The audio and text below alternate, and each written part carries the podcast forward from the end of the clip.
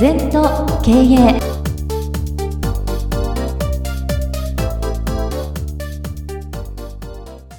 全と経営では皆様からのご感想やご質問お待ちしております。LINE でお友達になっていただきメッセージを寄せください。方法は LINE のお友達検索でアットマーク全と経営アットマーク ZENTOKEIEI と入力してください。お寄せいただいたご感想、ご質問は番組の中で取り上げてまいりますので、どしどしメッセージしてください。お待ちしております。皆さん、こんにちは。全と経営の時間がやってまいりました。先生、今週もよろしくお願いいたします。はい、よろしくお願いいたします。7月の第2週、本日のキーワードはこちらです。2つ道があれば難しい損の道を選べ。ということなんですが、うん、そうだね。なんかこうみんながね、はい、その徳の道を選びすぎるんだよな。で徳の道は混んでんだよ。ね、だから先行って損の道はゆっくりだけど逆に先回りかもわかんないんだな人生。で若いうちはもう目先の得なこと得なことを選んで生きてくるね。私もかつてそうでしたよ。だけどそれが本当にそうなのかなってある時からね。だからまあ厳密に言うと損とか得だとかね。言うのもおかしいんだけど、はい、みんなが目先の得を追いすぎてんじゃないのと。うん。あの例えば小学校から塾行って勉強していい中学入っていい高校入っていい大学入っていいとこに就職して。本当にそれで幸せになれますかって、うん、うん、そういうふうには世の中いかないんですよね、うん、いかないんですよ、うん、いろんなことがその会社が倒産しちゃったり。そうですよ、ね、病気になっちゃったり、ね、こう女性に振られてなんかつまんない人生をやったり。うん分かんないですよ。どっちが得か損か。だから私まあこここの意味はとにかく目先をばっかり追いかけないで、うん、やっぱものを長期で考えると本質的なことで考えると、道がぶれないんじゃないの、うん、あのね会社でも儲けよう儲けよう儲けようとしてるからダメなの。ある時いろんな社長にもう損する気があったら教えてやるから来いって言うとね、はい、来るんですね言い方はやっぱり。先生腹決めましたと。損する道をあの損しますから。じゃあお金まあお金あんないし8000万用しろとかね。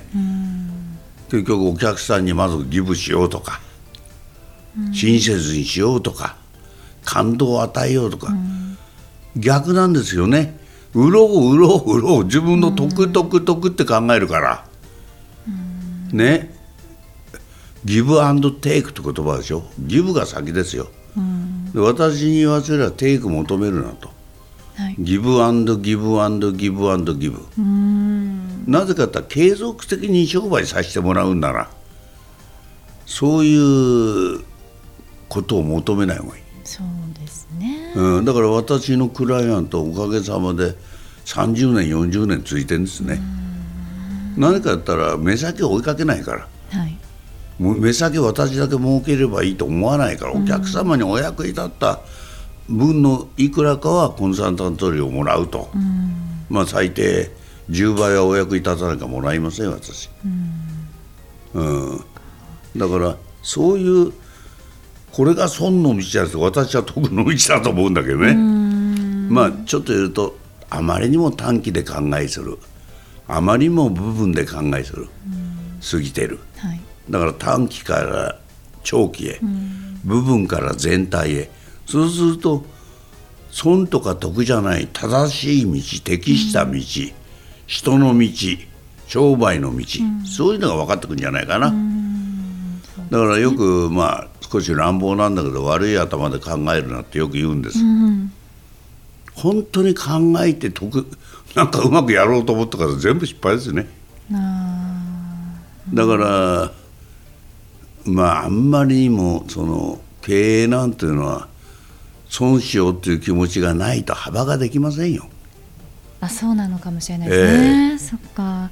でもその損の道っていうのは結果的には決して損をしているわけではないですもん。ね、そう、あのだからもう損とか得だとこういう自身のことはもう善にはないのね、両方っつって。比べることを忘れろって言ってるから、ね。だからそういうのないのよ。そうですね、うん。ではですねここでちょっと先生にリスナーの皆さんから頂戴したメッセージじゃなくて質問かな、はい。を、えっとご紹介させてください。えっと先生に伺いたいのが二足のわらじについて、うん。先生はどうお考えか教えていただきたいです。うん。この方は平日はサラリーマンとして働いていらっしゃる、そして仕事帰りや休日は副業をされている、うん。最近では副業で少しお仕事をいただけるようになってきてます、うん仕事ではキャリアアップのため転職活動を始めました、うん。どちらも好きなことではあるのですが副業の方が楽しいのは間違いありません。このように2つのことを追い求めるのではなく好きなこと1つに集中した方が良いですか？というご質問です。そうだね。それもやっぱり頭で考えてる、うん。2つでも3つでもやりたいことを全部やってください、うん、だから2足がいけないとか3 5足ぐらいわらじ入ったらどうだい？私はコンサルタントだし、ええ。乗馬もうまいし、うん。えー演歌歌手でも、うんいろんなことできますよ。そうですね。うん、俳句も読んだりね、ええ。絵も描きます、うん。56足やればいいんじゃないの、うん、そんなこだわることねあ頭で考えたからそうなっちゃうんだよ。私は全部なんかあの、まあ、お金儲けするかしないかは別として、ええ人間の幅ですから、うん何足もやんなさい。でどこで儲けようがいいじゃん、そうですね、うん、それからこれからマルチじゃなきゃダメだよ。一生サラリーマンで口開いて待っててお金もらえるなんていう時代じゃないね、うん。まあ、ぜひ5足ぐらいをお勧めします。二足じゃ足りないぐらいですか、例えばビートたけしさんでもそうだろ、ええ。映画監督もできればそうねですね。いろんなた絵もうまいよ彼は、だからやっぱり人間っていうのはね彼だけじゃないのよ。はい。そういう能力みんな持ってんの。うん。抑えちゃってんだよ。大いに発揮した方がいい、ね。うん。もしかしたらこの方もそのいろいろな方向にうん。こう関心を持ってやられると何か中途半端になってしまうのかなっていうところとかをご心配されてるのかなと。そうそうそう。そこだとね。うん私の場合はいろんなことやってますけど軸足は座禅に置いてます。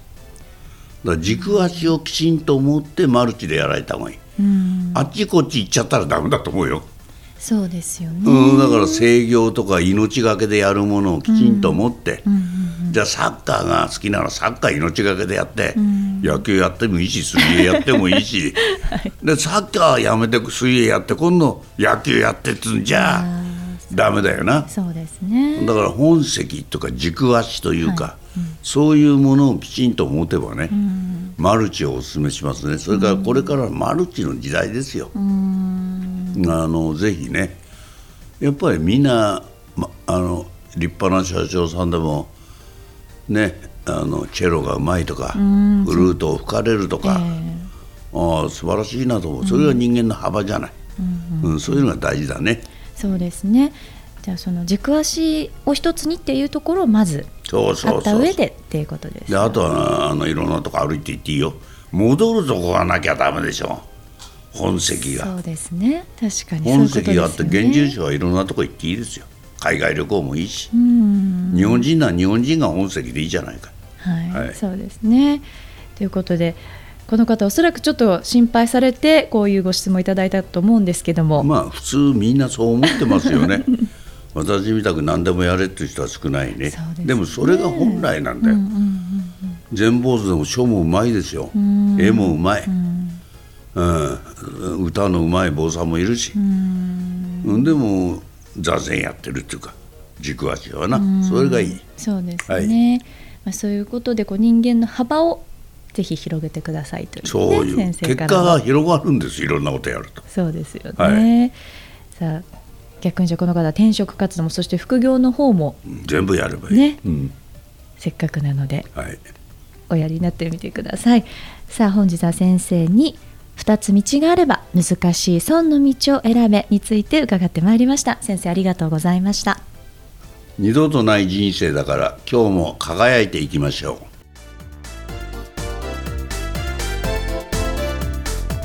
この番組は経営全研究会の提供でお送りいたしました。